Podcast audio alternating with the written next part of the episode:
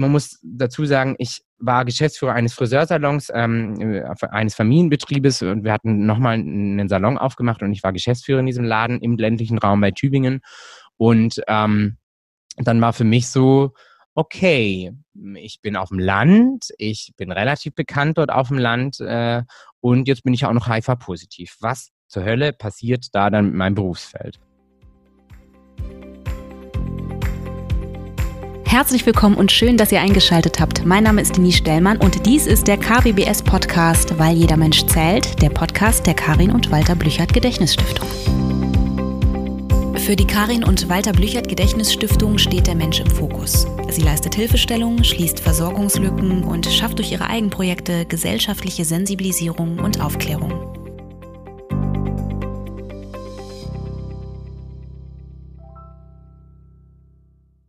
Einen wunderschönen guten Tag, liebe Leute. Herzlich willkommen. Eine neue Folge. Ich sitze hier heute tatsächlich über Zoom, weil draußen ist noch Corona, auch wenn viele glauben, es ist schon weg. Leider noch nicht so ganz.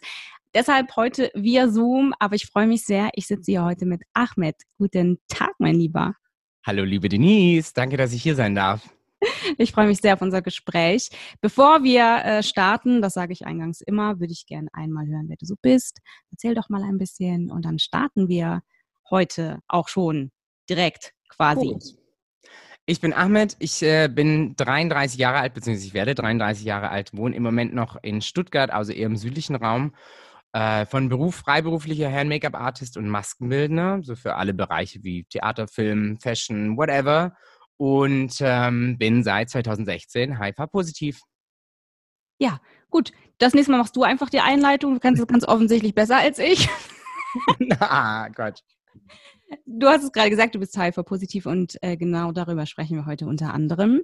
Wir hatten eben schon in unserem Vorgespräch ähm, beziehungsweise ich hatte am Anfang schon eine Frage und damit würde ich tatsächlich auch starten. Ist es politisch korrekt, HIV-positiv zu sagen oder gibt es eine Begrifflichkeit, die du passender finden würdest? Also tatsächlich finde ich für mich persönlich HIV-positiv zu sagen oder äh, finde ich vollkommen in Ordnung, weil wir reden letzten Endes immer über den HIV-Status. Wenn man jetzt mal so ein bisschen auf unsere Community das äh, Ganze münzt und jetzt wirklich so auf die HIV-Community, das bedeutet einfach andere HIV-positive Menschen, dann ist es so, dass wir tatsächlich nicht so gerne hören HIV-krank oder HIV-infiziert. Infiziert hat immer so einen, so, einen, so einen negativen Beigeschmack. Wenn jemand infiziert ist, dann ist er auch ansteckend in Anführungsstrichen. Und HIV-krank bedeutet immer, Krankheit ist ja auch wieder was Negatives. Und letzten Endes ist es so, dass wir in dem Sinne ja nicht mehr krank sind. Wir sind zwar HIV-positiv, eben durch diesen positiven Status, aber wir haben eigentlich, wenn alles gut läuft und wir normal in Therapie sind, haben wir keine Einschränkungen und auch keine Symptome in dem Sinne. Also zählen wir uns nicht als krank, aber zu sagen HIV-positiv oder HIV-negativ oder eben in der Kommunikation zu sagen, wir reden über den HIV-Status, das ist vollkommen politisch korrekt und äh, finde ich auch äh, gut so, ja. Mhm. Okay, bevor ich mit meinem kleinen Mini-Fragenkatalog komme, äh, weil den wird es tatsächlich heute geben, eigentlich bin ich nicht so ein Fan davon und eigentlich bin ich auch heute nicht so ein richtiger Fan davon, aber ich glaube, so zwei, drei Fragen sind wichtig, ähm, um ja so ein paar Sachen einmal zu klären, ja. um da Sichtbarkeit zu schaffen. Bevor wir das machen, würde ich gerne einmal von dir hören. Seit wann bist du HIV-positiv? Ähm, seit wann weißt du das? Wie geht's dir damit? Wie war der Umgang? Ähm, ja, erzähl doch mal, wenn du magst. Ja, also ich bin seit 2016 HIV-positiv. Ich war ähm, drei, vier Tage auf so einem Städtetrip in Berlin, damals mit meinen äh, damaligen besten Freunden. Und hatte dann, das war im April, Anfang April, also ich könnte sogar das ganz genaue Datum natürlich sagen, weil das ist so ein einschneidendes Erlebnis, das vergisst man nicht. Das ist wie so Hochzeit, bloß vielleicht nicht so positiv. Also nicht so positiv. Ich habe gerade versucht, die Kurve noch zu kriegen. ähm, äh, anders positiv. Haha, Wortspiel. Ähm, ja, und hatte dann dort einen Anruf in Abwesenheit auf, äh, auf meinem Handy von einer Nummer, die ich nicht kannte, also von einer Handynummer tatsächlich. Und ähm, bin dann, äh, also habe dann auch nicht direkt zurückgerufen, sondern es kam dann so fünf Minuten später kam dann eine WhatsApp auf mein, auf mein Handy rüber. Und ähm, da stand dann eben drin, hallo, äh, Herr Mnissi, hier ist die Frau Dr. So und so ähm, können Sie mich bitte mal zurückrufen? Und das natürlich eine Hausärztin, und das war meine Hausärztin damals, äh, einem eine WhatsApp schreibt, das ist schon sehr außergewöhnlich und dann auch um einen Rückruf bittet, ist auch sehr, sehr außergewöhnlich. Ähm, ich habe ihr dann zurückgerufen und ähm, sie hat dann am Telefon so ein bisschen hin und her getan, weil es ist natürlich so, man möchte am Telefon eigentlich solche Nachrichten nicht gerne überbringen. Verstehe ich auch und macht man eigentlich auch nicht wirklich, auch aus Datenschutzgründen. Ähm, ich habe sie dann aber ein bisschen genötigt und habe dann eben gesagt, Frau Doktor, äh, so und so, wie können Sie denn bitte genauer sagen, worum es einfach geht, weil wenn ich jetzt hier in Berlin stehe, ohne die Informationen, worum es eigentlich geht und ich habe nicht die Möglichkeit, sofort zu ihnen zu kommen. Dann fängt mein Gehirn an zu arbeiten und dann äh, habe ich einfach ein Problem. Nach langem Hin und Her hat sie eben dann gesagt, dass ähm, ich war circa drei Wochen davor in Tübingen damals Blut spenden. Ich als homosexueller Mann darf mhm. ja offiziell nicht Blut spenden, außer ich äh, bin, äh, hatte zwölf Monate lang keinen sexuellen Kontakt äh, und war abstinent in Anführungsstrichen, außer in der Partnerschaft. Äh, super schwachsinnig, muss ja, man einfach sagen. Da passiert Reden wir auch noch drüber. Ja, ja, sehr, sehr gerne. Auf jeden Fall ähm, war ich Blutspenden und da wurde dann im Anschluss natürlich auch das Blut dann getestet auf äh, Verunreinigungen oder Krankheiten und so weiter und so fort. Und das, man muss dort ja einen Hausarzt angeben oder Hausärztin angeben und dementsprechend äh, ging das dann damals an meine Hausärztin über und die hatte mir dann eben angerufen. Und ja, dann wusste ich übers Telefon in Berlin stehen erstmal, ähm, dass ich eventuell HIV-positiv bin. Sie wollte das Ganze noch ein bisschen abschwächen und hat gemeint, es muss ja jetzt noch nicht sein, wir müssen erstmal einen Test machen mein ganzes Gefühl hat gesagt, noch bevor sie es ausgesprochen hatte, dass es das ist. Und ähm, bin dann auch, also wir waren eh schon auf Rückreise und bin dann über, am übernächsten Tag zu ihr dann in die Praxis, haben dann nochmal einen Test gemacht. Der war dann tatsächlich nochmal positiv. Und ähm, ja, dann stand ich mit dem Fakt da, äh, ich bin HIV-positiv. Und ähm, sie hatte mir dann auch gleich äh, einen Termin ausgemacht, damals in der Uniklinik in Tübingen bei den Spezialisten, bei den dort führenden Spezialisten für HIV-Behandlungen, äh, beziehungsweise eben äh, auch äh, die ganzen Infizierungen und so weiter und so fort. Und da habe ich dann gleich direkt dann angefangen mit der Therapie. Wie ging es mir? Also erstmal war ich in dem Moment, als es so rauskam in Berlin, hat, war ich erstmal dankbar, dass meine damaligen zwei besten Freunde direkt neben mir standen und eigentlich schon parallel wahrgenommen haben, dass da gerade irgendwas passiert.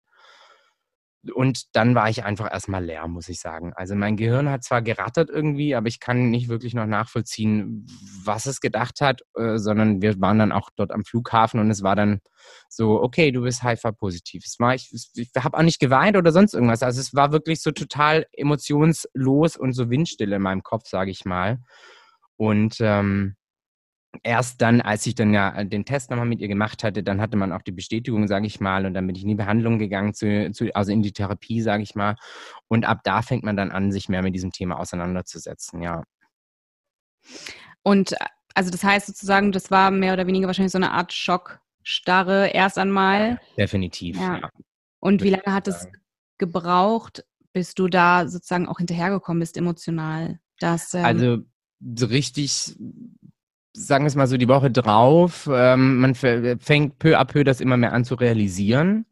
Und das Krasse ist, dass gar nicht mal die ersten Gedanken in meinem Kopf waren so im Sinne von, ähm, ja, die Menschen werden dich jetzt als eklig empfinden oder die Menschen werden Probleme haben mit dir und, und, und. Also so klassische Gedankengänge oder so. Oder auch ein total bescheuerter Gedankengang, aber einer, der nicht untypisch ist, so, oh Gott, ich werde jetzt sterben ist ja unter den heutigen äh, äh, Vorkehrungen und wie das alles abläuft ja totaler Schwachsinn. Sondern der erste Gedanke war tatsächlich, okay, du wirst für immer Single bleiben. Und das war auch ein Gedanke, der hat mich, der hat mich am Anfang sehr, sehr lange verfolgt, weil ähm, für mich einfach so Partnerschaft irgendwie so, so, so ein Podest so ein bisschen ist äh, und äh, auch eigentlich ein wichtiger Punkt.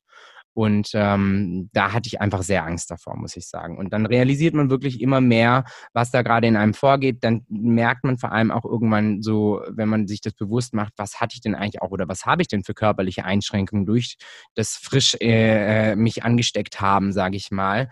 Und das sind dann solche Sachen. Und emotional ich muss man wirklich sagen, ich, das, die Ansteckung, also beziehungsweise April kam die Diagnose im August hatte ich dann wirklich in einer Art Streit mit meiner Familie äh, einen nervlichen Zusammenbruch. Also wirklich äh, so einen totalen Mental Breakdown, wo ich dann auch wirklich nur noch schreiend und heulend da saß und dann auch meiner Familie entgegengeschrien habe, dass ich HIV-positiv bin.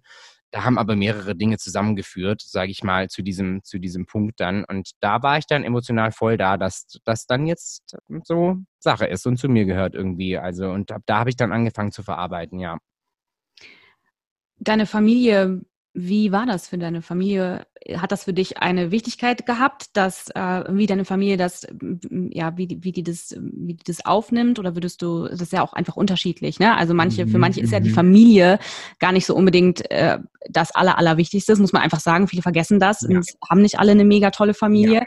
Da sind dann Freundinnen, Freundinnen tatsächlich mehr Familie. Ja. Wie war das bei dir? Also wie ist deine Familie, welche es auch sein mag, äh, mit dieser Information ähm, umgegangen? Also für mich war das damals schon ein Punkt meiner Familie, das also schon ein Punkt, dass es wichtig war, es meiner Familie zu sagen. Ähm, wir waren aber damals familiär gesehen nicht an dem Punkt, wo ich unbedingt das Bedürfnis gehabt hätte, so im Sinne von, ich liebe meine Familie über alles und ich muss es ihnen unbedingt sagen und mir liegt ihre Meinung dann auch total am Herzen und so weiter und so fort. Also ich liebe meine Familie und es ist von dort an auch deutlich also jetzt viel intensiver geworden. Ich bin mit meiner Zwillingsschwester jetzt super, super eng, mit meiner Mutter sehr, sehr eng. Also ähm, das hat sich einfach entwickeln müssen auch so ein bisschen. Es war generell damals eine bisschen schwierige Phase, aber äh, ich wollte es Ihnen halt informationshalber sagen. Mir liege, lag jetzt nicht so viel daran, wie Ihre Meinung dazu ist, weil was, was könnte Ihre Meinung an dem Fakt ändern? Also selbst wenn Sie jetzt sagen, so finde ich jetzt scheiße, so im Sinne von, ja, was soll ich dann jetzt daran ändern, dass ich jetzt HIV-positiv bin? Also von daher, aber es war natürlich ein Schritt und es ist ein Punkt, weil ich eben aus einer ländlicheren Region komme, also aus der Nähe von Tübingen ungefähr, wirklich so vom Fuße der Schwäbischen Alb. Und da ist es halt einfach ein schwieriges Thema. Und ähm, ich habe auch die Zeit genutzt bis August, bis zu diesem Breakdown. Ich wollte mhm. äh, eigentlich noch ein bisschen länger warten, ähm, um mich einfach noch mehr mit der Thematik auseinanderzusetzen und mich zu informieren, um ein Selbstbewusstsein aufzubauen. Ich finde, und das hatte ich damals auch im Austausch mit den Ärzten, die meinten eben auch zu mir, es ist wichtig, dass man sich auskennt mit der Materie, was auch passiert und dass man eben Selbstbewusstsein damit entwickelt, damit man auch ganz anders und selbstbewusster nach außen äh, treten kann, vor allem auch bei der Familie. Also das ist wie mit Homosexualität eben auch ein Coming Out ist immer scheiße. Und ich meine, bei sowas ist es halt auch, ähm, du weißt ja nicht, was für Gedankengänge in diesen Personen drin sind, weil ich, ich komme aus der queeren Community und ich hatte damals einfach auch schon HIV-positiven Freund und so weiter und so fort, ähm, was nicht heißt, dass ich nicht trotzdem gewisse Vorurteile in meinem Kopf hatte. Aber man weiß natürlich nicht, wie so die heteronormative Welt, äh, also seine eigene Familie in dem Fall, dann auf sowas reagiert. So mit dem Zeigefinger, siehst du, ich wusste, du bist schwul und jetzt hast du auch noch HIV. Mhm. Weißt du, das sind ja solche Sachen, die dann da auch immer mal wieder so rüberkommen. Aber das war gar nicht so, muss ich sagen. Also ich glaube, die haben ein bisschen gebraucht, um damit klarzukommen. Klar, meine Mutter hat natürlich geheult ohne Ende, die ist aber eh nah am Wasser gebaut. Ähm, und es war nie lange ein Thema. Also es war relativ schnell, war das echt okay und gehörte halt zu mir. Sie hatte sehr viele Fragen, meine Mutter. Deswegen war es auch gut, dass ich mich im Vorfeld gut informiert hatte und ich, die konnte ich alle beantworten. Und dann war das so, okay, dann ist er jetzt, ist das jetzt halt da wie, mm, also mein Arzt damals in Tübingen hat gesagt, Herr Nissi, wenn Sie die Wahl haben zwischen Diabetes und HIV, glauben Sie mir, Sie würden Diabetes wählen, weil mit HIV, Sie nehmen eine Tablette am Tag, Sie haben keine Einschränkungen und mit Diabetes müssen Sie auf viel mehr Dinge achten. Also von daher, es ist äh, weniger schlimm, was nicht heißt, dass man sich nicht schützen soll. Das will ich sofort mal einwerfen. So. Ja, das finde ich ganz spannend, dass du das gerade sagst, weil ich tatsächlich ähm, mich an diesen Satz von dir sehr gut erinnern kann. Ich habe noch kürzlich in einem äh, äh Meeting genau davon gesprochen und von genau ja. diesem Satz weil er mich so beeindruckt hat. Äh, mhm. Und zwar auf der Ebene der medizinischen Entwicklung. Ja, ja also die 80er, ich meine, so lange ist das noch nicht her, ich bin 80er Kind. Ähm, mhm. Same. Äh, und ähm, ich weiß nicht, ob du die Serie Pose gesehen hast. I love it. Also, I mean, ich meine, jeder, der aus unserer Community kommt, aber auch alle anderen Menschen müssen diese Serie gesehen haben. Ja, total, absolut. Und können wir kurz darüber reden, wie heißt okay. es eigentlich? Ähm, mm. Habe ich ihren Namen vergessen. Oh, ich, ich weiß, wen du meinst. Oh Mann, ich. Oh, äh, MJ, M, MJ äh, Rodriguez. Also ich, so heißt die Schauspielerin, aber ich weiß nicht mehr, wie ihre Rolle heißt. Damn. Siehst du, Staffel 3 wartet schon auf sich. Ich folge doch, ich folge ihr doch. Ich kenne ihren Namen. Wieso weiß ich den denn jetzt nicht? Sie sind aber ich alle glaube heiß. auch, dass auch, ich glaube auch, dass, also, ich glaube auch, das Pronomen ist falsch. Also ich glaube, sie lebt, ich sage jetzt mal sie, ja, ja lebt, sie lebt nicht, non-binär. Ja, genau, lebt, mhm. lebt nicht, nicht, nicht binär. Ähm, aber oh Gott, sie ist also ich sag sie, weil für mich, ich nehme sie sehr, sehr häufig weiblich wahr. Weiblich ja. Gelesen, ja. Ähm, ich finde sie so wunderschön. Ja, die sind, die sind, die sind, das sind alles so wunderschöne Menschen dort wirklich. Also Wahnsinn, ja. Faszinierend, ja. Und die Zeit halt auch damals krass. Also es war und, Total und einfach wirklich saugut recherchiert. Ja, ja. Saugut recherchiert. Ja. Also Freunde, wirklich äh, schaut euch diese Serie an, wenn ihr ein bisschen, also es ist einfach sehr informativ und es ist ein gutes Storytelling. Ich mag es sehr. Ähm, was ich aber eigentlich sagen wollte, ist, dass ich, wie gesagt, über diesen Satz so gestolpert bin, weil äh, es ist noch nicht so wahnsinnig viel Zeit vergangen. Mhm. Ähm, und es hat sich sehr, sehr viel entwickelt. Und es ist schon, es ist schon, also zu sagen, lieber Diabetes als HIV-positiv ja. zu sein, jetzt nicht, weil das eine irgendwie in, seiner, besser, in der Sache an sich, ja. genau, sondern einfach, weil die, die Symptomatik und, mhm. äh, und all das einfach einschränkender ist. Ja. Das finde ich schon ähm, sehr bemerkenswert. Warst du Würdest du sagen, du warst wütend, als du erfahren hast, dass du HIV-positiv bist? Warst du wütend? Gab es, gab es eine konkrete Situation, wo du gesagt hast, auf dich bin ich wütend? Gab es das? Oder würdest du sagen, nein, ich, ich wütend, Wut, das, das gab es tatsächlich nicht? Doch, gab es, aber nicht auf jemand anderen, sondern ich war tatsächlich auf mich selber wütend. Also man muss einfach sagen, dass äh, deswegen auch ähm, unter Vorbehalt, man kann nicht sagen, dass jeder selbst dafür verantwortlich ist, weil es gibt natürlich auch Situationen, wo sich Menschen mit HIV anstecken aufgrund von Schicksalsschlägen oder durch whatever. Also ein Bekannter von mir zum Beispiel, der hat sich durch einen Autounfall angesteckt, weil er hat einen offenen Bruch, die Person vor ihm hat einen offenen Bruch, Auto lag äh, senkrecht mehr oder weniger und Blut lief in die Wunde rein. So hatte er sich angesteckt, aber generell ist es eben so, ich kann nur für mich reden. Ich bin selbst verantwortlich dafür, dass ich HIV-positiv bin und war eben dementsprechend auch wütend auf mich selber, weil ich einfach nicht mich geschützt habe, nicht aufgepasst habe, weil der, der, der also der falschen Person vertraut äh, oder whatever. Und da war ich tatsächlich sehr wütend auf mich selber. Und das hat auch eine Weile gebraucht, äh, bis ich äh, da irgendwann dann mit, also wirklich drauf klarkam, einfach auch mit mir dann im Rein war und, okay, es okay war, dass es jetzt einfach so ist, weil ich konnte es ja eh nicht mehr ändern. Also ja. Wie konkret, also wie, wie kann ich mir das konkret vorstellen? Es ja. kommt diese Diagnose und dann hat man die erstmal und äh, wahrscheinlich, ich bin mir nicht sicher, also wie warst du, wie war deine Information zu dem Zeitpunkt? Warst du informiert? Hattest du Berührungspunkte vorher schon? Mhm. Ähm, war das oder war das für dich etwas da, da, hinten, das findet da hinten statt? Das ist weit weg von mir. Ich habe davon natürlich schon gehört, aber so richtig viel beschäftigt habe ich mich mit dem Thema nicht. Ja, tatsächlich war das gar nicht so weit von mir weg, weil ich habe in der Realschule schon angefangen, damals äh, einfach aus dem Nichts heraus. Ich hatte keine Berührungspunkte mit HIV, aber ich hatte eben Berührungspunkte so ein bisschen mit der Thematik durch das Queer-Sein für mich eben. Ich war damals noch nicht geoutet, aber für mich war klar im Hinterkopf, offiziell noch nicht, dass ich schwul bin und äh, habe dann irgendwie mich angefangen, auch mit dem The Thema HIV so ein bisschen auseinanderzusetzen und habe dann damals für die AIDS-Hilfe Tübingen einfach Bärchen und Schleifen bei uns auf dem Schulhof vertickt, also nicht vertickt, aber eben Spenden gesammelt, sage ich mal. Hier, Schleifen für alle! ähm, eben Spenden gesammelt und hatte mich da anfänglich schon so ein bisschen mit auseinandergesetzt. Dann war es so, dass ich später einen Freund hatte, der allerdings bei mir durch einen anderen Freund geoutet wurde, was ich sehr, sehr grenzwertig finde. Ähm, dass er eben HIV-positiv ist. Ich hätte mir gewünscht, er sagt es mir selber. Wir sind mittlerweile immer noch gut miteinander befreundet. Wir, man sieht sich einfach nur nicht mehr so oft. Das ist ja manchmal so, wie man einfach arbeitet auch. Ähm, also ich hatte tatsächlich Berührungspunkte mit der ganzen Thematik. Dann habe ich, äh, als ich noch in Mössing gewohnt habe, mit einem Mann damals gechattet über die, die gängigen Apps und ähm, wir haben uns echt richtig gut verstanden. Und äh, er selber war auch Arzt und dann hat er mir irgendwann eröffnet, dass er eben HIV-positiv ist. Und ähm, ich habe bis heute noch ein schlechtes Gewissen, weil ich habe mich danach nie wieder bei ihm gemeldet. Total bescheuert. Ich kann auch bis heute nicht sagen, was da in mir vorging. Ich hatte äh, also einfach generell Angst, wirklich sich dann über so einen sexuellen Kontakt anzustecken, was ja Schwachsinn ist. Ich hätte mich da lieber mal ein bisschen informieren sollen. Und das war auch einer der ersten Gedanken, der mir dann durch den Kopf geschossen ist, als meine Diagnose kam, so im Sinne von, was habe ich ihm da damals nur angetan?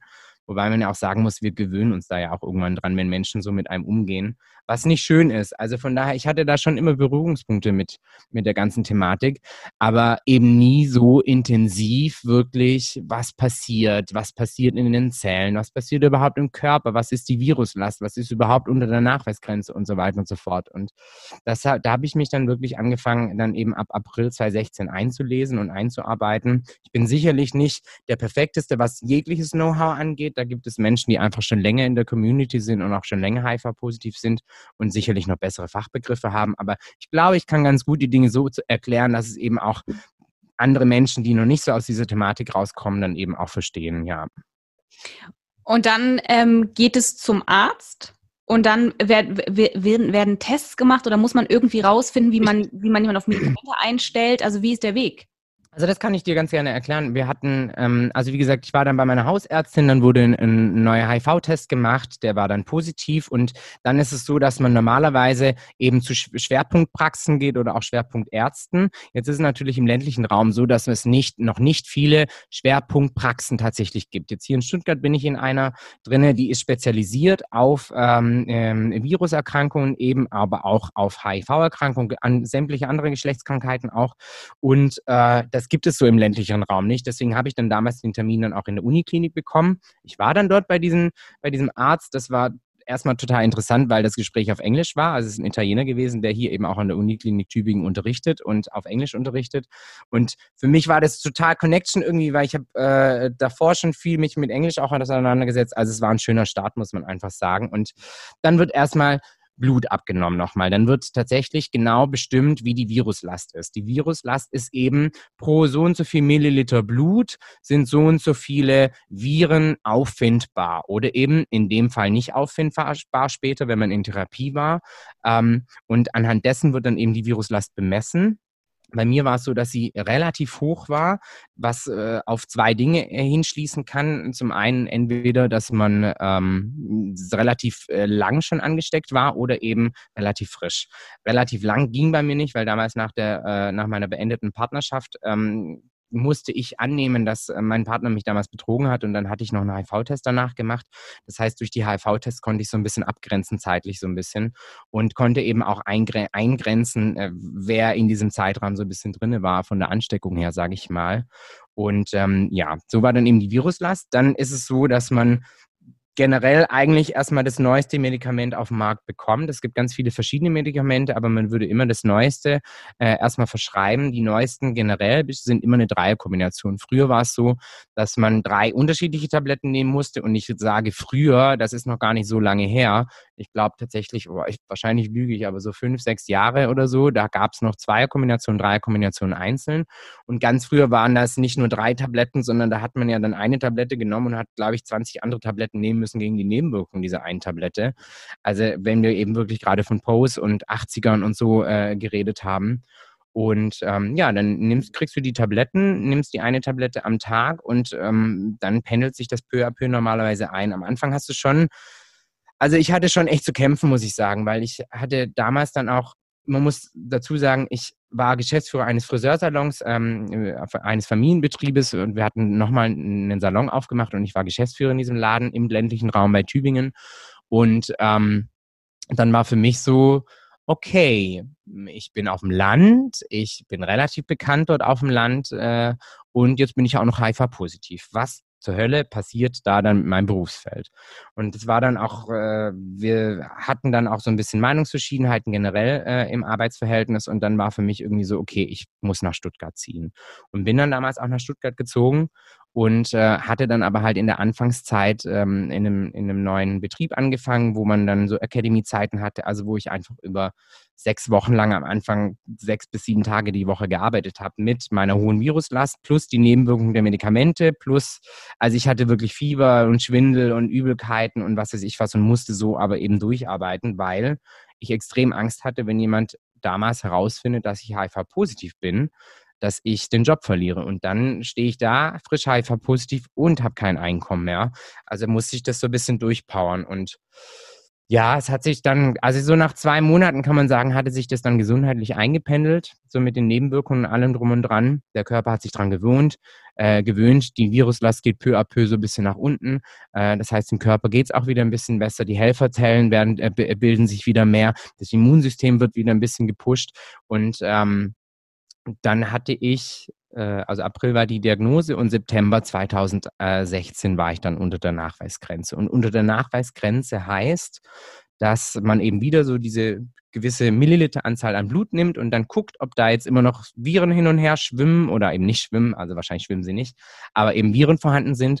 Und wenn die auf einem Mikromillimeter zum Beispiel kein Virus mehr finden, dann bedeutet das eben hochgerechnet auf sämtliche Körperflüssigkeiten, dass das Virus nicht mehr nachweisbar ist und dementsprechend sind wir de facto zu 99,99 Prozent nicht mehr ansteckend, ja. Aha. Aber man muss immer noch sagen, HIV-positiv. Ist, ja. das, Ah. Genau, weil das Problem ist einfach, dass das HI-Virus geht einfach in die Zellen mit rein. Bedeutet, ähm, unser Medikament also es gibt eine sogenannte, ich kann es auch tatsächlich nicht so fachmännisch erklären, aber ich versuche es so zu erklären, dass äh, der Normalo es versteht. Ergo, ich habe es so dann auch verstanden. Mhm. Ähm, das, äh, das Virus ist in unseren Zellen eingelagert, mehr oder weniger wie so eine Art Erbgut, sage ich mal. Und das Medikament, das wir nehmen, kann eben nicht durch eine gewisse Schranke gehen. Bedeutet, ich kann das Virus, das außerhalb dieser Zelle sich bewegt im Körper, kann ich mehr oder weniger kaputt machen also zerstören, nicht, nicht, also nicht zerstören oder eben dafür sorgen, dass es nicht mehr vorhanden ist.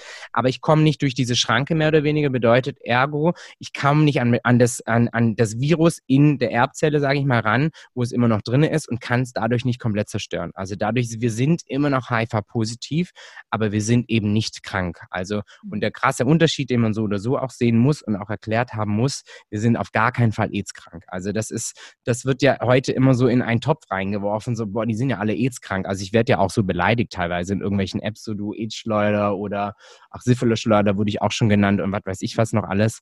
Ähm, aber das ist ein klarer Unterschied tatsächlich.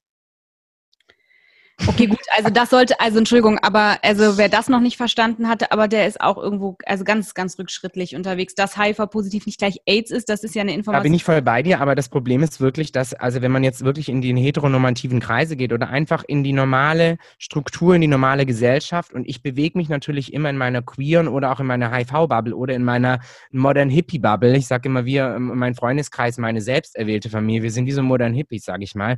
Und man vergisst ganz, ganz oft über diesen Tellerrand hinauszuschauen und zu schauen, was passiert eben hinter dieser Bubble, außerhalb dieser Bubble. Und da ist es tatsächlich immer noch so, dass Leute erstmal noch nicht mal wissen, was HIV ist oder AIDS. Also ich habe es gesehen in Social Media, als Dinge gepostet wurden und dann Kommentare drunter kamen und dann äh, mir Leute auch persönlich schreiben und sagen, du, ich hatte mich neulich mal mit jemandem unterhalten, da hat die Tochter gesagt, die hat noch nicht mal, die wusste nicht mal, was AIDS ist.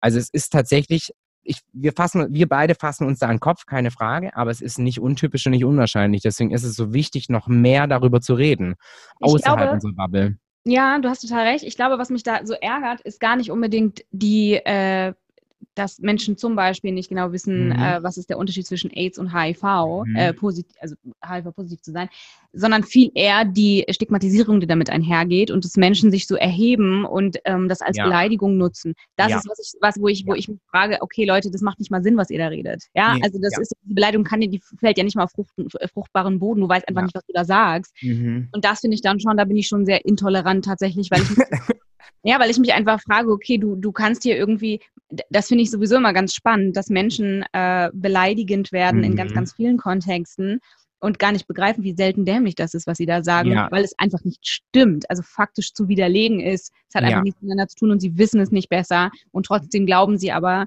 dass sie damit äh, ja sozusagen hausieren gehen können ja. und Menschen angreifen können und nicht merken, was für ein Blödsinn sie da reden. Ja. aber erzähl doch mal, erzähl, äh, erzähl mir mal den Unterschied zwischen ähm, HIV und ähm, AIDS. Ja, also man muss tatsächlich sagen, das, äh, das ganze System oder auch die Aufklasterierung kommt natürlich aus den 80ern, so wie wir vorher gesagt haben. Und in Amerika war es damals einfach äh, so, es gab so viele verschiedene Varianten mehr oder weniger dieser Erkrankung oder eben auch mit, mit Nebenwirkungen äh, beziehungsweise eben auch mit zusätzlichen Erkrankungen, die dazu kamen, dass sie angefangen haben, sogenannte Cluster damals zu entwickeln in Amerika. Und man musste einfach sagen, der, also der die Verursachung dieser Erkrankung ist das sogenannte HI-Virus. Äh, Hamun, äh, äh, Human Ident äh, Insuffizienz, äh, oh Gott, nee, fuck, ich krieg's gar nicht mehr zusammen, ist auch egal. Auf jeden Fall, ich, ich oute mich, seht ihr, ich krieg's nicht mal selber zusammen. Ähm, auf jeden Fall, mhm. das HI-Virus ist eben Verursacher dieser Erkrankung und wenn du das medikamentös, äh, sag ich mal, behandelst, dann ist alles in Ordnung. Wenn du das jetzt nicht behandeln würdest, dann ist die Problematik, dass ja peu à peu dieses HI-Virus im Körper dafür sorgt, dass die Helferzellen, das sind die weißen Blutkörperchen, die eben unser Immunsystem bilden, Stück für Stück kaputt gehen, verschwinden. Dementsprechend geht auch unser Immunsystem äh, kaputt. Und durch diese Problematik hat man dann eben das äh, äh, sogenannte Vollbild-AIDS. Das hat einfach damit zu tun, dass man dann sämtliche oder viele andere Erkrankungen zusätzlich bekommen kann. Es gibt tatsächlich spezifische äh, AIDS-Erkrankungen, also spezielle Lungenentzündungen und so weiter und so fort, die zurückzuführen sind auf das HIV-Virus letzten Endes. Und wenn das alles zusammenkommt, dann spricht man wirklich vom Vollbild-AIDS. Vollbild Das ist der Unterschied. Also HI-Virus ist der Verursacher, deswegen bin ich HIV-positiv. Ich bin positiv getestet auf dieses HI-Virus, aber ich habe letzten Endes nicht die Erkrankung AIDS in Anführungsstrichen oder das Vollbild AIDS eben, weil mein Immunsystem ja vollkommen in Ordnung ist durch meine, meine medikamentöse Behandlung. Mhm. Also HIV, ich habe es direkt mal, direkt mal rausgefunden. Das humane Immundefizienzvirus. Danke. Also es ist auch ein Zungenbrecher. Deswegen habe ich es jetzt ja. nicht zusammengekriegt, dann würde ich nervös. Ne? Tschechisches Streichholzschächtelchen. Und ähm, kennst du jemanden, der an AIDS erkrankt ist? Tatsächlich nicht. Ich weiß auch nicht, also ich glaube, ich bin, also zusätzlich muss man sagen, ich bin HSP, also hochsensibel. Mich würde das, glaube ich, tatsächlich sehr umwerfen und auch, auch also ich sehr mitnehmen. Also ich fange auch jetzt schon an zu stottern, wenn ich über sowas nachdenke. Ähm, ich war damals, ähm, das war übrigens auch der ausschlaggebende Punkt, warum ich an die Öffentlichkeit gegangen bin. Ich war damals in Hamburg und habe in Hamburg gearbeitet für sechs Monate bei einem sehr großen Musical und ähm, meine Vermieterin, deren Wohnung ich zur Untermiete genommen habe, die liebe Sarah, ich hoffe, du hörst das, liebe Grüße, ähm, die, äh, die hat, ähm, also erstmal ein wundervoller Mensch und die hat sich damals auch viel engagiert, damals in der AIDS-Hilfe in Hamburg und hat, soweit ich weiß, eben auch so ein bisschen Sterbebegleitung gemacht mit AIDS-kranken Menschen und aber sich mit denen eben auch auseinandergesetzt und hat dann auch in einer Uni-Arbeit mehr oder weniger ein Interview, äh, Interview gemacht, wo sie eben dann Menschen HIV-Erkrankungen äh, äh, in, äh, also äh, interviewt hat, aber eben auch Menschen mit äh, AIDS-Erkrankungen, Anführungsstrichen, aus verschiedenen Alterssparten und das so ein bisschen gegengesetzt hat. Ich hätte damals sicherlich die Möglichkeit gehabt, dort Menschen auch kennenzulernen, aber damals war das für mich so, ich war ja selber noch super frisch. Also 2016 April die Diagnose, September 2016 unter der Nachweisgrenze und Oktober habe ich dann in Hamburg angefangen. Das war für mich so, ich möchte mich eigentlich jetzt noch nicht so krass mit dieser Sterblichkeit auseinandersetzen, weil es ist natürlich schon so, durch so einen Fakt setzt man sich noch mehr mit der Sterblichkeit auseinander. Und wenn du dann Menschen siehst, die eben leider, äh, weil sie zu spät auf diese Welt gekommen sind, in Anführungsstrichen zeitlich gesehen, nicht die Chance bekommen haben, medikamentös so eingestellt zu werden oder behandelt zu werden, wie ich das heute darf, ähm, dann ist das schon ein Punkt, der einen sehr mitnimmt. Und ich glaube, dass, äh, also ich kenne tatsächlich niemanden, aber das hätte mich schon mitgenommen, ja. Hattest du eigentlich äh, Symptome? Also bevor, äh, bevor das äh, festgestellt wurde, hattest du irgend, irgendwas, hast du irgendwas gemerkt, ist irgendwas anders gewesen? Irgendein Hinweis, dass irgendwas vielleicht nicht stimmen könnte? Gar nichts tatsächlich. Aber das mag vielleicht nicht nur dem geschuldet sein, dass ich nicht wirklich welche hatte. Ich glaube, ich hatte wirklich Symptome. Ich war relativ häufig äh, krank. Ich war, also hatte wirklich relativ häufig auch so äh, ja, also nicht die richtige Influenza, aber so äh, grippeähnliche Erkrankungen in Anführungsstrichen. Und wenn man einigermaßen sensibel mit seinem Körper umgeht und auch in ihn hineinhorcht, dann hätte man das sicherlich merken können. Ich war damals voll so ein, so ein Stück Holz einfach, das nicht über seinen Körper nachgedacht hat, muss man einfach sagen. Und das hat sich dann erst geändert mit meiner Erkrankung tatsächlich. Also dieses mhm. noch mehr in seinen Körper hineinhorchen und noch mehr hineinfühlen. Aber es gibt viele andere Menschen, die über das Ganze dann, ich hatte das große Glück, dass ich eben dieses Blutspenden gemacht habe. Und ich glaube, hätte ich das nicht gemacht, dann hätte sich das noch ein Weilchen länger gezogen, weil statistisch gesehen macht jeder äh, schwule Mann, ich kann es nur darauf beziehen, einmal im Jahr einen HIV-Test. Besser wären zwei, aber einmal im Jahr macht es. Und äh, da machen es super, also es machen sogar ganz, ganz viele Menschen ja einfach gar nicht. Und dementsprechend hätte sich das bei mir auch noch länger gezogen, ja. Du hast gesagt, du bist jetzt sozusagen unter der Nachweisgrenze. Mhm. Was heißt das konkret? Könntest du, wenn du wolltest, ungeschützten Sex haben, ohne dass du, dass du jemanden ansteckst? Das ist eine sehr gute Frage. Vor allem birgt die so ein bisschen eine Antwortproblematik, weil ungeschützter Sex ich bin zum Beispiel eine Schutzmaßnahme. Wenn wir jetzt mal so ein bisschen auf Safer Sex 3.0 eingehen, das ist ja auch so die, das Ganze, die neue Kampagne der AIDS-Hilfe. Sorry, ich komme da nicht drum herum. Ähm, wir fangen mal mit dem Bienchen Blümchen an. Nein. Oh, oh, oh. also generell ist es so, Safer Sex 3.0. Früher bestand Safer Sex daraus, dass man sich mit Kondom geschützt hat. Das ist auch immer noch die Säule 1, das ist Safer Sex 3.0. Dann haben wir die Säule 2, das ist die sogenannte, früher gab es die PEP, das ist ist die P-Expositionsprophylaxe. Die hat früher gesorgt, wenn man den Verdacht hatte, dass man HIV-positiv ist, konnte man im Nachhinein, so ein bisschen wie die äh, Pille danach in Anführungsstrichen, dieses Medikament nehmen und hat sich damit geschützt. Mittlerweile haben wir die sogenannte PrEP, das ist die Präexpositionsprophylaxe. Das ist ein äh, relativ altes HIV-Medikament, das man eben vorbeugend nehmen kann und dann eben die, das, das, also die Gefahr reduziert, eigentlich bis auf null, muss man wirklich sagen, äh, sich mit HIV anzustecken. Da ist es natürlich so die Frage, muss man für sich überlegen, möchte ich mir extra ein Medikament dem Körper zufügen, das vielleicht eben auch noch ein älteres ist und nicht so neuer und hin und her und die um blub, aber das muss jeder für sich selber entscheiden. Who am I, dass ich da jetzt judge, wer wie sexuelle Praktiken machen möchte oder sich eben auch schützt. Solange er sich schützt, finde ich, ist es, ist es richtig. Und dann haben wir die Säule 3 und das ist TASP. Ich könnte dir allerdings ehrlich gesagt nicht sagen, wofür TASP steht. Also es ist, glaube ich, eine englische Abkürzung, sagt aber nichts anderes Schutz durch Therapie. Das bedeutet ich, deswegen habe ich vorher gesagt, ich bin eine dieser Schutzmethoden.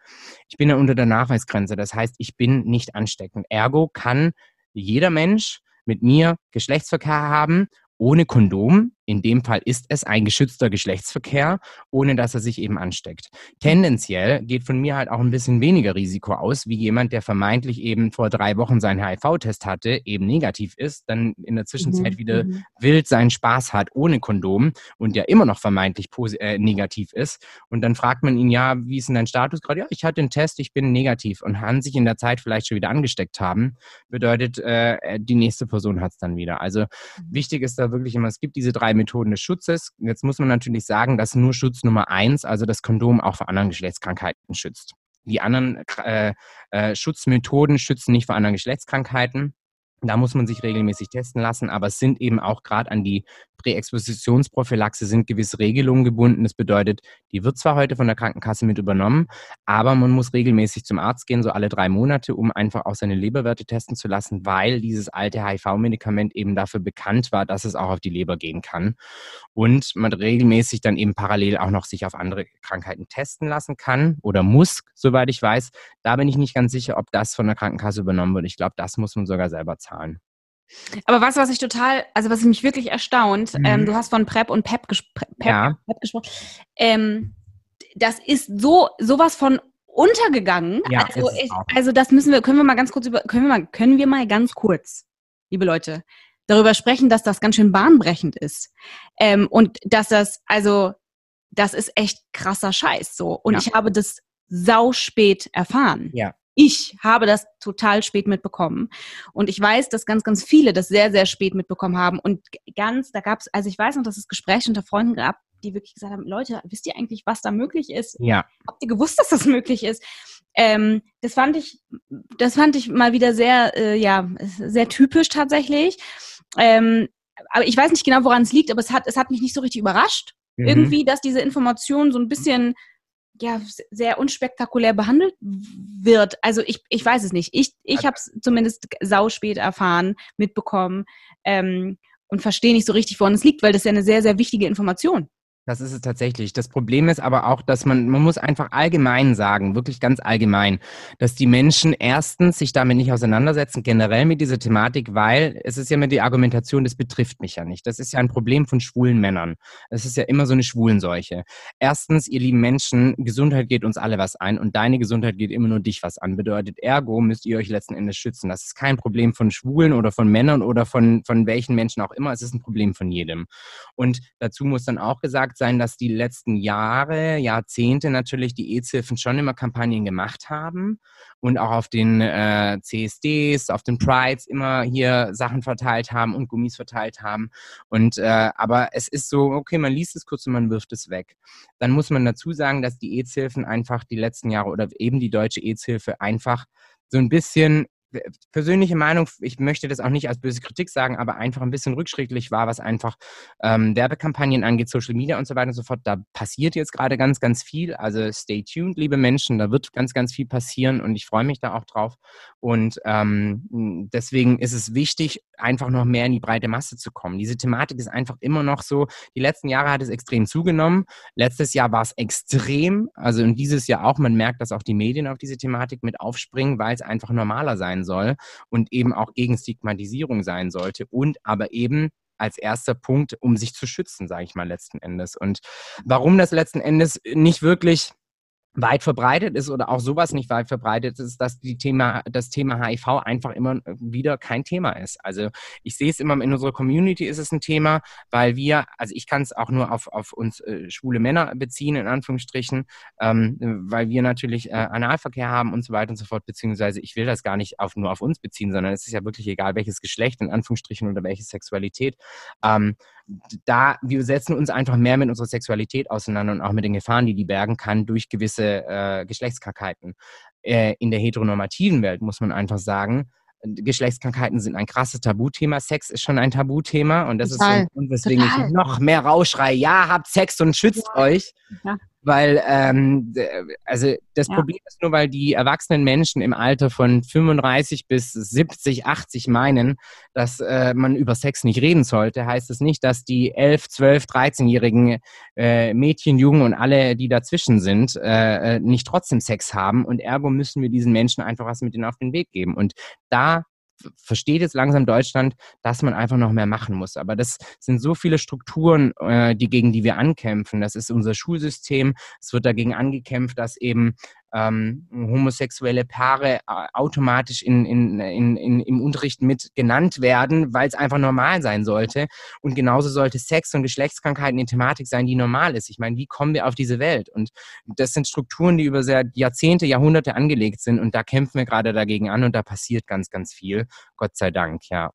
Ja, wichtiges Thema. Also tatsächlich auch äh, innerhalb der Schulen, das mhm. im Sexualunterricht, im Aufklärungsbereich. Also gut, da gibt es ja das äh, Mädchen und Jungen und fertig, ja. Mhm. Also das ist ja wohl, es gibt, da ist eine ganze Welt da draußen, Leute. Also das ist schon, das fängt so früh an, dass also ich meine, da wird ja nicht darüber gesprochen, dass auch ein Junge mit einem Jungen Sex haben kann, dass ein Mädchen ja. mit einem Mädchen Sex haben kann, dass es ja. viel mehr gibt als nur zwei Geschlechter. All diese Dinge. Ja. Ich, ich räume ein, dass das ähm, dass das wirklich sehr viele Informationen sind. Also mhm. ist, es gibt mhm. so viele Begrifflichkeiten und gerade der LGBTQI Plus Bereich ist auch sehr genau und auch an vielen Stellen sehr streng. Das finde ich manchmal selber sehr anstrengend. Es gibt sehr, sehr viele Begrifflichkeiten und wenn du dann irgendwie die falsche benutzt, dann bist du schon. Dann bist du sofort gejudged. Das ist ja. auch der Punkt. Wir müssen mehr im Diskurs bleiben und nicht immer nur mit dem Zeigefinger oder mit dem Haut drauf. Das ist so eine Schwierigkeit, ja. Ja, ja. Und ähm, tatsächlich ist aber, also ich erlebe das natürlich also als lesbische Frau und ich, ich label mich. Ähm, ich weiß nicht, ob du dich labelst. Ich label mich. Ich bin eine lesbische Frau. Ähm, du bist keine lesbische Frau, aber ich bin, also ich habe mich immer gelabelt, aber ich bin, ich merke immer mehr, je mehr ich eintauche in das Menschsein und je mehr ich einfach auch den Menschen sehe und die Energie sehe, desto mehr sprenge ich meine Labels und auch meine Grenzen, was, was ich nicht von allen erwarte, um Gottes Willen, aber ich merke einfach, dass ich das bei mir irgendwie immer mehr, also ich, ich lebe mich als als Mann, cis-geborener Mann, das, äh, das definitiv. Und äh, meine Sexualität, die war bisher schwul und ist es auch im Moment immer noch, aber sie wird immer ein bisschen softer irgendwie. Ich, I don't know. Ja, deswegen ja. kann ich mich da gerade nicht mehr so labeln. Ich, also ich, ich habe mich tatsächlich, also ich, ich, ich label mich schon als lesbische Frau, mhm. aber ähm, da, also trotzdem in Beweglichkeit, würde ich sagen. Mhm. Also ich, ähm, wenn ich eine Sache in meinem Leben gelernt habe, dann, dass, äh, dass es so gut wie nie 100 Prozent gibt. Die Dinge bewegen sich. Ja. Und ähm, ich habe mich auf jeden Fall auch schon mal in einen Mann verguckt, war völlig mhm. irritiert und dachte, jetzt muss ich mich auch noch mal hier mit meiner Sexualität. Wirklich, da habe ich auch gedacht, was ist denn jetzt los? Also das war völlig, völlig verrückt. Damals ging es tatsächlich eigentlich um was ganz anderes. Das habe ich dann auch irgendwann verstanden. Äh, und trotzdem kann ich mich ganz offensichtlich mhm. auch verlieben oder vergucken in ja. einen Mann. Ja. Ähm, alles andere findet dann nicht statt, weil ich tatsächlich einfach wirklich lesbisch bin. Aber ähm, also trotzdem, da muss ich ehrlich, ja, da, also das, auf Sexualität bezogen beziehungsweise eben wirklich auf den Geschlechtsakt, da muss ich ehrlicherweise sagen, dass da bin ich einfach auch schwuler Mann, definitiv. Ja, ja, ja. Also, ich also, habe auch noch nichts anderes ausprobiert, deswegen kann ich es, also ich weiß, was ich fühle, ich schließe aber generell nichts aus. Ich bin einfach ein offener Mensch und äh, letzten Endes kommt es auf den Menschen drauf an. Aber ja, deswegen, ich kann mich jetzt natürlich nicht als lesbische Frau labeln, aber ich würde mich dann demnach als, als schwuler Mann labeln mit äh, einem Spektrum, das da einfach existent ist. Äh, Gender ist ein Spektrum und Sexualität ist ein Spektrum und äh, wir bewegen uns hin und her, je nachdem, wie unsere Lebenslage auch ist, so ein bisschen. Weißt du, eine, eine, eine lesbische Frau, die tatsächlich ausschließlich nur mit lesbisch, also mit Frauen äh, Sex hatte, wär, würde man Sternchen zu dir sagen. ich glaube, es gibt bei uns Schwulen auch solche Bezeichnungen dafür, aber ich bin so wenig äh, da bewandert irgendwie, da müsste ich mich auch mal informieren, ja. Aber es gibt noch eine Begrifflichkeit, die ich aber nicht weiß, ehrlicherweise.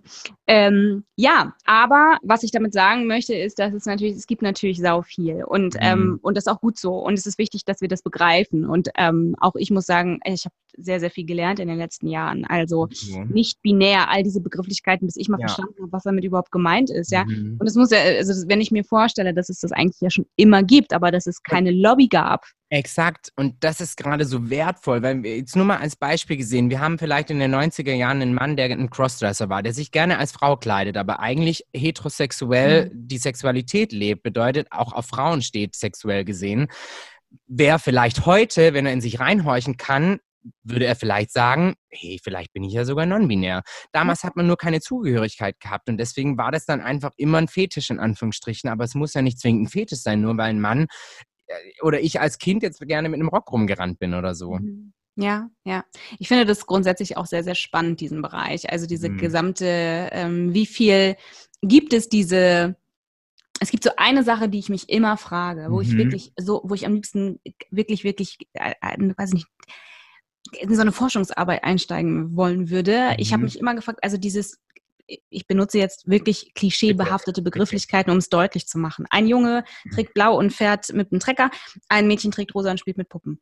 Ne? Also diese stumpfen, es regt mich übrigens total auf, ne? wenn ich, wenn ich wirklich, kennst du diese, auf Instagram begegnet einem das ständig, diese Bilder, it's a boy, it's a girl und es ist immer noch pink, blau, pink, Diese blau. Diese Party-Sache, ich finde es, ah, Leute. So wurde ihm halt dieses Geschlecht zugeordnet und das ist einfach, ah. Ja, aber ich frage mich, wenn du, ähm, wenn du äh, zum Beispiel ein, ein, ein, ein Transkind miterlebst, wenn du, ja. wenn du ähm, ja. ein, ein, ein, ein Mädchen, äh, das aber in dem Körper eines Jungen steckt mhm. ähm, und dann dieses Kind, und dann sagt, sagt es auch selbst, das habe ich schon sehr, sehr häufig erlebt, in meiner Arbeit auch, äh, und auch die Eltern äh, sagen dann häufig solche Dinge wie, es wollte schon immer lieber mit Puppen spielen, es mochte immer schon lieber Röcke oder Kleidchen, es wollte eigentlich nie Hosen tragen.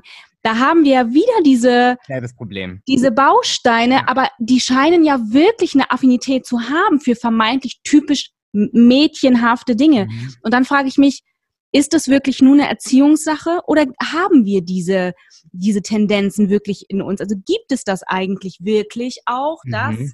weil bei Transkindern zum Beispiel, ähm, oder ist auch das irgendwie anerzogen? Und sie, ich glaube, sie es ist beides und es ist anerzogen, wenn du mich fragst. Ich habe ja gerade wirklich sehr viel mit, also in der aktuellen Produktion, über die ich leider nicht reden darf, aber habe ich zwei non-binäre Menschen mit dabei.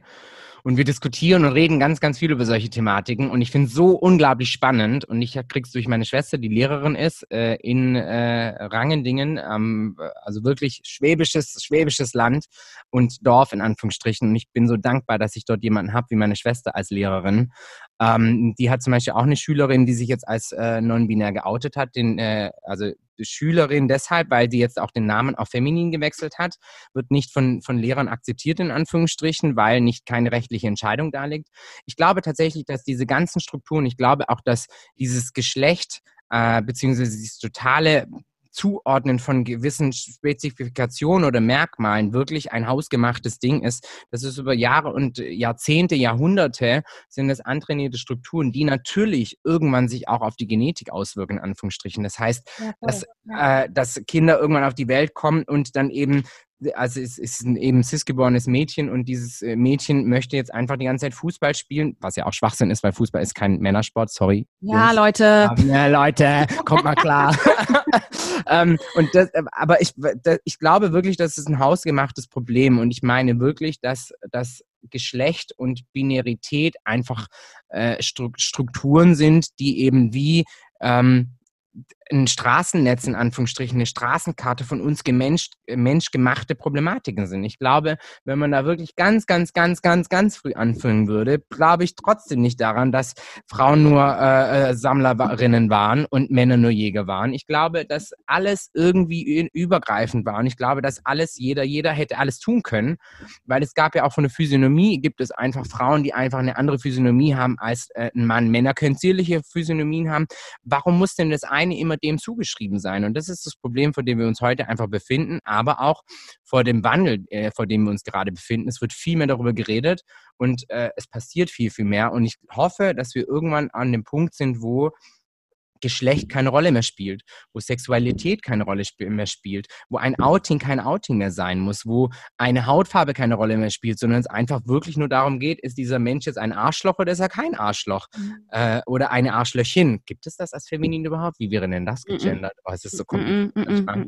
Gibt's nicht. Aber du ja, weißt, was ich meine. Ne? Total. Ne? Also zu dem Gendern, das ist auch so, so, eine Schwierigkeit in der deutschen Sprache tatsächlich häufig. Merke ich, dass es an hier an manchen Stellen diese Sprache ja. einfach nervt, weil es mhm. wirklich unter sehr schwierig ist. Ich sage aber auch wirklich, Leute, es ist okay. Es ist wirklich auch okay, wenn ihr nicht permanent 24-7 gendert. Das ist okay. Es geht um ja. eine Haltung. Ein Bewusstsein, dazu. eine Haltung dazu, ja. Genau. Aber also würdest du sagen, dass zum Beispiel Transkinder, ähm, und ich verallgemeine das gerade mhm. bewusst, Leute, damit, damit, damit wir zum Punkt kommen, ja.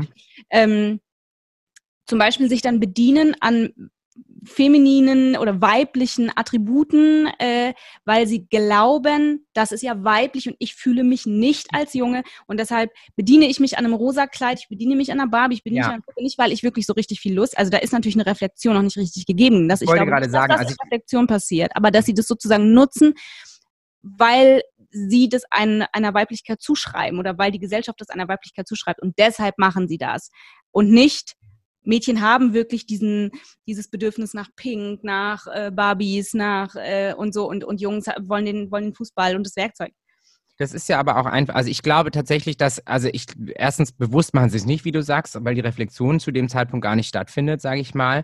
Ich glaube, dass es Unterbewusstsein so ein Ding ist, das aber auch von uns als Strukturen einfach natürlich mit reingebracht wird und damit sie sich noch mehr zugehörig fühlen zu etwas oder eben zu dem, wo sich das Gefühl hintreibt, dass sie dann auf solche Dinge so ein bisschen unterbewusst zurückgreifen. Also ich glaube ich, glaube ich auf jeden Fall. Und das ist, das ist ja genau das Problem, warum wir gendergerechte Sprache brauchen, warum wir ähm, einfach Non-Binarität oder eben auch andere Binaritäten zulassen, in Schulen vor allem auch, damit Kinder die Möglichkeit haben, sich zugehörig zu fühlen, inkludiert sind und sich nicht exkludiert fühlen. Und wenn mit der, also ich sage immer, wenn ich durch, durch, durch mein Gender nur einem einzigen Kind helfe, dass es sich nicht im Kindesalter oder im Teenageralter das Leben nehmen möchte oder das Leben nimmt, ganz ehrlich, was zur Hölle tut es mir dann, äh, äh, tue ich mir dann ein Bein rausreißen zu gendern? Also das sind alles solche Sachen. Deswegen, ähm, also ich muss dir ganz ehrlich sagen, dass also gerade der Bereich Kids ist so ein Bereich, mhm. da, da, da fasst, fasst mich direkt an. Da bin ich, bin ich sehr, sehr schnell mit, mit allem, ja. allem dabei. Ja. Das macht ganz viel mit mir. Ich muss ehrlicherweise sagen, vor ein paar Jahren, also ich bin, bin ja Regisseurin und Autorin mhm. und als ich meine Sachen geschrieben habe vor ein paar Jahren, habe ich nicht gegendert. Ich habe habe ich nicht, weil da gab ich, dieses Thema ja also auch noch nicht so. Aber es gab Menschen, die sich massiv daran gestoßen haben, dass okay. ich das nicht getan habe. Also wirklich, mhm. wirklich, wirklich doll daran gestoßen und es hat mich aufgeregt. Du kannst dir nicht vorstellen, wie es mich aufgeregt hat. Mhm. Ich habe mich darüber geärgert und dachte, mein Gott, Leute, könnt ihr den Holzhammer mal zu Hause lassen? Was soll denn das? Mhm. Ich habe mich wirklich geärgert und war wirklich, hatte fast, ich hatte sogar ich hatte, es hatte für mich Momente von etwas Ideologischem. Ich ja. hatte Momente, wo ich das Gefühl hatte, okay, Leute, hört auf damit mit dieser, mit dieser judgy Art, es geht mir maximal auf die Nerven. Ich bin nur noch auf Ablehnung, weil es mich so total stresst. Ich war also damals, vor, vor einigen Jahren, das ist ja schon eine gewisse Zeit her, mhm. sehr ähnlich wie Menschen, die jetzt sagen, jetzt darf man ja gar nichts mehr sagen. Ich kann mich überhaupt nicht davon freimachen. Der Unterschied ist nur, ich habe es kapiert. Ja? ja. Ähm, der Unterschied ist, ich habe es kapiert und ich war, ich habe mich niemals davor verschlossen. Ja. Aber ich habe mich verschlossen vor Menschen, die mich, die mich, ähm, die, die mich, die mich verurteilen. Die mich verurteilen, weil ich einfach noch nicht informiert war. Und das ist etwas, was wir bitte, bitte ganz, ganz, ganz wichtig, das, was wir uns merken müssen, ist, Du bist nicht besser als andere, nur weil du schon mehr weißt. Mhm. Du bist kein besserer Mensch deswegen. Du bist einfach nur ein bisschen besser informiert. Also ja. ist ja der Weg sozusagen, den anderen auch zu informieren. Und das vielleicht nicht unbedingt mit einer Keule. Es ja. gibt auch Menschen, die brauchen eine Keule, muss man auch sagen, ja. Aber von denen rede ich hier nicht, ja. Aber das grundsätzlich als Information, ich glaube, das ist sehr, sehr wichtig. Ähm, man darf sich da auch nicht abschrecken lassen. Es ist auch nicht einfach, man kann da auch am Anfang, eigentlich kann man beim Gendern theoretisch keinen Fehler machen. Wichtig ist es, worauf man achten sollte, ist einfach, wenn sich jemand ein anderes Pronomen gibt, respektiert das bitte, weil das ist einfach, das ist die Identität dieses Menschen. Das heißt, ihr seht diesen Menschen einfach nicht. Aber mit Gendern, ganz ehrlich, also, oder auch generell, ich finde eh diesen Zeigefinger, der ist heute leider viel zu krass auch wieder da. Ich sehe das vor allem in, in Social Media, in, in, äh, von, von sehr, sehr bekannten InfluencerInnen, die dann immer so judgy kommen mit, nein, aber man soll doch oder man soll doch oder seid doch natürlich, seid doch natürlich und macht doch das, macht doch das.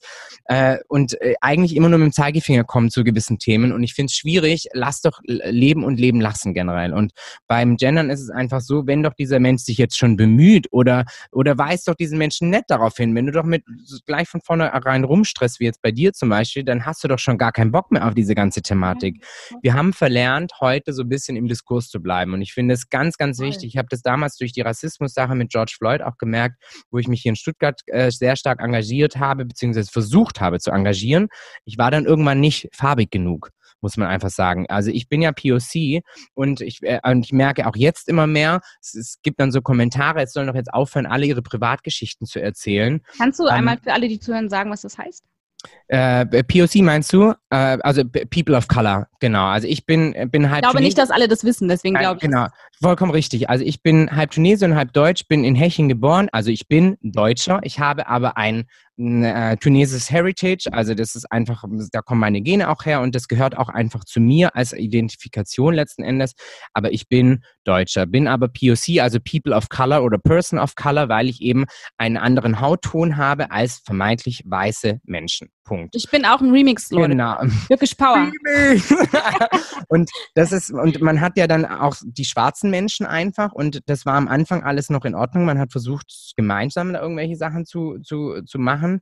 Und irgendwann habe ich dann aber auch immer mehr gemerkt, deswegen musste ich mich dann auch distanzieren von dem Ganzen, dass immer nur mit dem Zeigefinger auf die weißen Personen gescholten wurde und andersrum aber genauso auch. Also die Weißen haben sich immer gleich angegriffen gefühlt. Und ich war so zwischen den Stühlen die ganze Zeit, weil ich gedacht habe, ich habe es nicht verstanden, weil ich finde, wir müssen doch in der Diskussion bleiben, wir müssen doch im Gespräch bleiben, wir können doch nur voneinander lernen. Aber dafür darf ich nicht nur mit dem Haut draufkommen und sagen, hey, ihr Weißen, ihr macht alles nur falsch und macht alles nur schlecht. Und andersrum muss doch aber der Weiße dann auch sagen, okay, hm, da ist ein Punkt, vielleicht hast du recht, da muss ich mal drüber nachdenken. Und das passiert doch nur, wenn wir in der Diskussion bleiben und nicht immer nur mit dem Zeigefinger, genauso mit dem Gender-Thema, immer nur sagen, es gibt nur so und so richtig und du musst jetzt gendern, sondern es gibt nicht so und so richtig in Anführungsstrichen, sondern das ist jetzt gerade ein Prozess. Wir sind gerade alle in diesem Prozess und wir können den alle mitgestalten. Und dementsprechend gibt es nicht richtig oder falsch und es gibt nicht nur schwarz und weiß, sondern es gibt eben verschiedene Facetten, Farben, Farben des Regenbogens. Bam, so. Ja, da sagst du was. Ich glaube, dass die Verletzung bei vielen Menschen einfach sehr, sehr groß ist. Ja. Und das sorgt, glaube ich, für, ja. für, für eine massive Konsequenz, die wir als Holzhammer erleben. Aber ja. ich glaube, es ähm, geht mit wirklich viel Schmerz einher teilweise. Und dann muss man dann vielleicht das auch für den Moment mal aushalten können, dass, dass man es nicht sofort versteht, warum jemand so massiv ähm, reagiert oder auch sehr, sehr, sehr ähm, feministische ähm, es gibt, also ich kenne viele Frauen, die äh, in feministischen Kreisen sehr aktiv sind mhm. und die auch teilweise Dinge tun, die ich nicht wirklich nachvollziehen kann, die für mich ja. nichts mit Feminismus zu tun haben. Und trotzdem verstehe ich die Wut. Ich verstehe, woher das kommt. Natürlich. Ich verstehe, ich verstehe dieses, also ich meine, als Frau, äh, mhm. also wir, wir leben noch in einer, sagen wir ehrlich, also wir leben noch okay. in einer Gesellschaft hier, wo wir äh, wirklich noch und das ist total bitter, weil wir echt wirklich auch gut einstecken müssen, ja, mhm. äh, durch die Strukturen, die wir hier so erleben. Und trotzdem haben wir noch Glück gehabt, muss man einfach ja. sagen. Ja. Und ja. Ähm, und, und trotzdem verstehe ich die Wut. Also wie oft begegnet mir das, also gerade wieder ist mir das begegnet, ja, dass das irgendwie, keine Ahnung, vier Männer ähm, meine Arbeit überhaupt nicht ernst nehmen und mich einfach permanent übergehen und nicht verstehen, mhm. dass ich die Chefin bin mhm. ja, in einem Projekt ja, und sage, Entschuldigung, du musst mit mir reden, hallo, ich bin doch hier. So, und sie tun es nicht. Sie tun es einfach nicht. Sie tun Wirklich? es einfach nicht. Sie tun es einfach nicht. Und sie tun es nicht, weil sie nicht mal böse Menschen sind. Nee, weil sie das, raffen ja. es nicht. Sie mhm. raffen es nicht. Ich werde in einem mhm. Nebensatz quasi erwähnt und denke, okay, hast du mitbekommen, dass also weißt du, dass du mit mir sprechen musst. Ich entscheide, ich treffe hier die Entscheidung. Was, mhm. was ist unklar hier? Ja? Mhm. Und wenn du das als Frau dann thematisierst, weil du hast es kapiert, du, du reflektierst das, mhm. du kapierst diese, diese ganze Energie, mhm. dann bist du zickig. Weil woher kommt das plötzlich? Ja. Wenn du eine Ansage machst Ja. und sagst, Ja. okay, Boy. Entschuldigung, ganz kurz, hier sind meine Augen, hier, mit mir kannst du sprechen. Und ähm, das du finde ich bist sehr wirklich, schwierig. bei einem Mann wäre das nicht so. Da ist es, Das ist der, das Ding. Ja, ja. Der, der zeigt und, da, und das das, Mhm. voll. Und das sind eben keine, Ja. keine, äh, oh, die stellt sich an Momente und irgendwelche eingefleischten feministischen Züge. Mhm. Ähm, das ist die fucking Realität. So sieht's aus. Und das muss man einfach anerkennen, damit sich Dinge bewegen können. ja. Ich habe noch eine Frage an dich. Mhm. Dann habe ich noch eine Off-Topic-Frage. Am liebsten würde ich mit dir noch zwei weitere Stunden sprechen. Ich habe das Gefühl, wir haben nicht mal, äh, du weißt, ich habe ungefähr 700 Fra Sachen in ich meinem weiß Kopf. wirklich. Wirklich und denke die ganze Zeit, oh, ich wollte so viele Sachen fragen, jetzt komme ich gar nicht mehr dazu. Das bedeutet, wir werden in Folge 2 machen, das kann ich dir jetzt schon sagen. Super gerne. Und Schätzelein, ich habe ja vor, nach Berlin zu ziehen. Dann bin ich nicht mehr so weit weg von Hamburg. Dann komme ich Ja. auf jeden Fall, dann müssen wir uns so einfach mal auf ein Käffchen treffen. So Ja. oder so. Das Ja. finde ich sehr, sehr schön. Aber, pass auf, jetzt möchte Ja. ich eine Sache von dir wissen, weil ich sie wichtig finde. Fühlst du dich diskriminiert? Als was? Ja. Ich lasse die Frage so Okay. stehen. Ähm, ich fühle mich nicht diskriminiert als HIV-positiver Mensch tatsächlich. Ich fühle mich ganz, ganz oft diskriminiert als äh, vermeintlich für die Außenwelt erscheinender nicht-deutscher äh, Mitbürger. Da fühle ich mich krass diskriminiert und habe auch ganz, ganz viele Diskriminierungserfahrungen und Rassismuserfahrungen auch erlebt und immer noch, muss man tatsächlich sagen. Ähm, ich fühle mich aufgrund meiner Sexualität in manchen Punkten diskriminiert. Ich äh, ganz simples Beispiel. Ich traue mich nicht alleine, äh, also ich mache es natürlich schon, aber ich kann nicht entspannt alleine, wenn es ein bisschen dunkler wird, durch eine Straße laufen in irgendeiner Stadt. Und ich bin viel in großen Städten unterwegs und ich würde anhand meiner Körperlichkeit schon auch meinen, ich könnte austeilen. Kann ich sicherlich auch. Also don't try it. Aber ich fühle mich einfach nicht sicher. Und dann ist man immer noch an dem Punkt, wo ich mich nicht gesehen fühle als homosexueller Mensch in dieser Gesellschaft oder eben auch in diesem Land einfach. Und da fühle ich mich definitiv diskriminiert, ja. Mhm.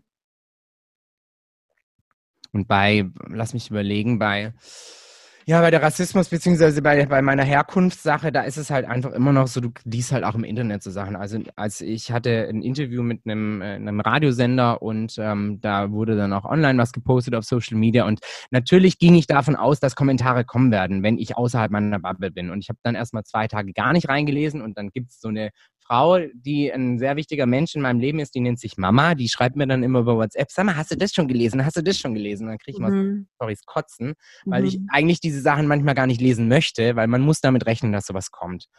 Und dann habe ich gesagt, ja, nein, noch nicht. Ich hatte einfach noch nicht die Energie, aber jetzt ist mein Mindset gerade gut, jetzt lese ich mich da mal rein. Und dann kann ich ja schon auch ordentlich mit Argumenten äh, die Leute kaputt machen, sage ich mal.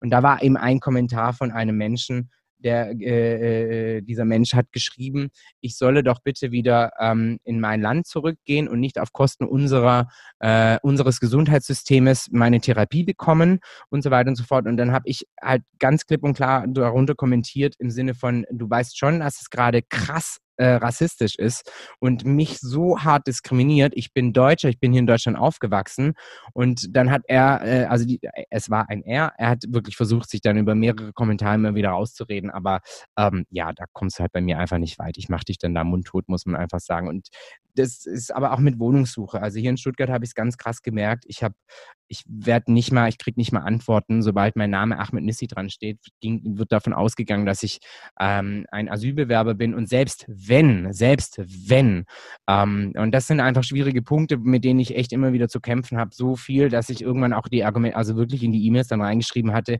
ich bin hier in Heching, also in Heching aufgewachsen, meine Oma ist äh, Urhechingerin, meine Mutter ist Schwäbin und so weiter und so fort. Und eigentlich kam ich dann irgendwann an den Punkt, wo ich gesagt habe, gut, ich will doch mich gar nicht rechtfertigen müssen und es sollte auch nicht mehr Rechtfertigung sein. Also man sollte sich auch nicht mehr rechtfertigen müssen, dass ich ich, ich, ich hatte, also wir hatten die große Rassismus ähm, ähm, ähm, äh, Demonstration äh, damals nach George Floyd und mein Plakat, auf meinem Plakat steht ganz, ganz groß drauf, ich bin mehr Schwabe als ihr. Sorry, ich schaffe mehr als ihr Schwaben hier und ich weiß, also ihr könnt mir da mit solchen Sachen einfach nicht kommen und das ist traurig, also dass man sich da heute immer noch so rechtfertigen muss äh, und äh, eben auch immer noch diskriminiert fühlt, ja. Hm. Ich muss mal kurz atmen. Ja, äh, wie gesagt, also ich glaube wirklich, also ich, ich mache es jetzt einmal offiziell, mein Lieber. Ich würde dich tatsächlich sehr, sehr gerne nochmal für einen zweiten Teil. Das mache ich manchmal. Ich habe, glaube ich, insgesamt zwei Gäste gehabt, die ich noch ein zweites Mal äh, eingeladen habe, wo wir eine zweite Folge gemacht haben. Das war mal mit dem Danti und aber mit der Susanna. Äh, und ich würde das auch sehr, sehr gerne mit dir machen wollen. Und ich würde mich sehr freuen, wenn du nochmal wiederkommst. Würde ich mich freuen, klar. Ähm, denn ich habe das Gefühl, ich bin mit dir gerade am Anfang und noch gar nicht da, wo ich noch mit dir hin wollte. Das hat einfach, es ist, das ist einfach die zeitliche äh, Beschränkung hier. Ja, ja klar. Äh, aber bevor ich zu meiner Off-Topic-Frage komme, äh, möchte ich mich bedanken dafür, dass du mit mir so offen gesprochen hast und äh, für deine Zeit. Und äh, ich freue mich darauf, wenn wir dieses Gespräch fortsetzen. Und für alle, die zuhören, ähm, lasst gerne mal ein Zeichen da, ob ihr da Bock drauf habt. Ich mache so trotzdem. Also ich mache halt. Aber ähm, nein, Spaß beiseite. Sagt, äh, wie gesagt, es gilt immer, bitte ähm, lasst ein Zeichen da, erzählt uns, äh, wie ihr unsere Folge so findet und ähm, Anmerkungen, Fragen und so. Immer her damit. Mein Lieber, jetzt kommen wir zu einer Off-Topic-Frage. Wie immer gilt für diesen Podcast, am Ende gibt es eine Off-Topic-Frage. Du darfst frei entscheiden, ob du sie beantworten möchtest oder nicht. Nichts mhm. muss, alles kann, also fast alles kann. Entschuldige, das ist ein typischer Schwulenspruch im Internet. So, nichts, Ehrlich? Nichts muss, alles kann oder nichts kann, alles muss. Okay, Auf wow. Sex bezogen, ja. Da, Entschuldigung. Ja, nicht schlimm, deswegen muss ich nur gerade so lachen. Ähm, genau. Und ja, ich würde sie einfach mal stellen. Bitte. Kurz aus dem Konzept gekommen hier. Okay, hör gut zu. Wenn du dich selbst für 30 Sekunden anrufen könntest, zu jedem Zeitpunkt, in der Vergangenheit oder der Zukunft, wann würdest du anrufen und was würdest du sagen? Und ich, dieses Telefongespräch geht dann nur 30 Sekunden. Genau. Boah. Boah. Hm, was würde ich, was würde ich sagen?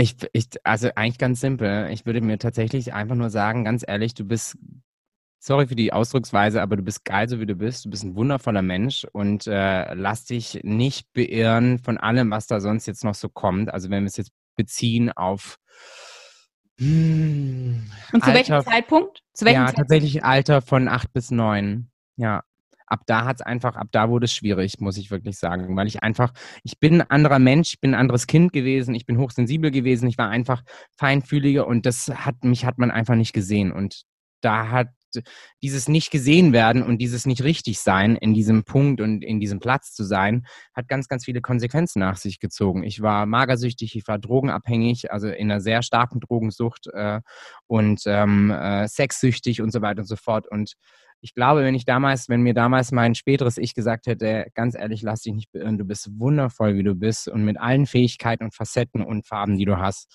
dann wäre mir einiges erspart äh, worden, ja. Aber vielleicht wäre ich dann noch nicht der Mensch, der ich jetzt bin, ja. Ja, aber wobei Kinder ja schon, äh, also es gibt ja keine nee. Grauzone ja. bei Kindern. Also es ist ja gut, wenn du als erwachsener Mensch den Deal ja. mit dir machst, aber deswegen ja. ist das andere trotzdem falsch. Ne? Ja, definitiv. Also würdest du ähm, sagen, dass du das Kind in dir ähm, mhm. sehr lieb hast? Ja, ja, wieder lieb gewonnen und auch wieder entdeckt. Das war ganz, ganz lange wirklich über einem riesigen, riesigen Müllberg zugeschüttet. Und vor, vor drei Jahren äh, ist es wieder aufgetaucht und jetzt, jetzt kriegt das niemand mehr tot. Das finde ich sehr, sehr schön. Ja. Sehr schön. Und äh, ich glaube, warum wir eine Folge 2 machen müssen, haben wir gerade gehört. Das wird also in Zukunft passieren, irgendwann. wenn der äh, Ahmed nochmal wiederkommen möchte. In diesem Sinne, mein Lieber, es war sehr, sehr schön mit dir und achte gut auf dich. Dito. Ich wünsche dir nur das Beste. Gleichfalls. Liebe Grüße nach draußen und bis zum nächsten Mal. Bye bye.